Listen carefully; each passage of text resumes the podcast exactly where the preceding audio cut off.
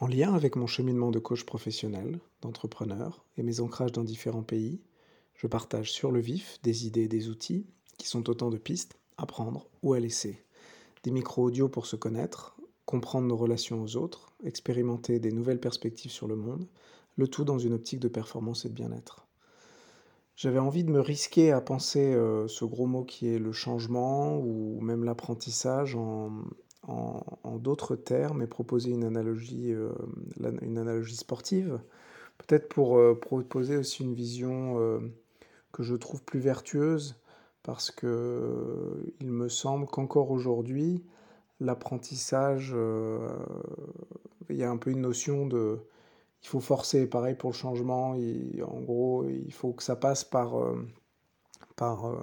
par des moments difficiles, par, il faut presque que ça casse pour après reconstruire. Et, je, le reliais avec ces, nouvelles méthodes qui sont peut-être plus, plus si nouvelles, mais en tout cas que moi je pratiquais dans, en tout cas qu'on m'a, qu'on m'a présenté pour ma, ma, pratique sportive amateur, euh, qui est cette, cette, idée de l'adaptation, qui est aussi un gros mot, mais l'adaptation dans ce sens où aujourd'hui, je crois que dans le sport professionnel ou même dans, par exemple, dans les pratiques de sport d'endurance, euh, l'idée est de de, pour progresser, c'est de, si on prend l'image du muscle, c'est de stresser, euh, c'est de stresser son corps, stresser ses fibres musculaires, euh, ce qui, en, par exemple, en courant, donc en, augmentant un petit peu sa charge de sa charge d'entraînement, et ce stress va créer euh, bah, des micro-lésions, donc des courbatures, et ensuite le muscle va se va se réparer et parfois, euh, et donc euh, sous l'effet de ces micro-lésions et de ces réparations, va prendre une autre forme, va, va s'assouplir, euh, devenir plus fort. Et, donc il y a vraiment cette idée de, de, travailler sur se faire un petit peu mal, mais ça doit être, on doit rester dans le domaine de la micro-lésion, parce que si on va justement jusqu'à la, bah, jusqu'à la blessure, ça ne sert pas à son plan de développement ou son plan d'entraînement.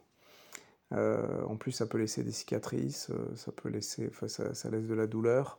Euh, alors, ça peut être aussi apprenant finalement quand on se blesse, se remettre, se remettre en selle, ça peut être quelque chose d'intéressant, mais je pense pas que ce, ce, soit, ce soit un but en soi. Et donc, cette idée de laisser le bien laisser le temps au corps de s'adapter, donc de un peu se connecter, de regarder, de suivre son plan d'entraînement. Donc, on peut imaginer en entreprise ou à titre personnel dans son développement professionnel de faire un peu la même chose de se, d'accepter qu'il peut y avoir des stress qui peuvent être extérieurs, donc subis, ou qu'on peut ou se forcer soi-même à entreprendre quelques, quelques actions pour, pour grandir euh, et apprendre. Mais, mais l'idée, c'est de vraiment pas aller jusqu'à la blessure. Et d'ailleurs, euh, dans ces programmes d'entraînement,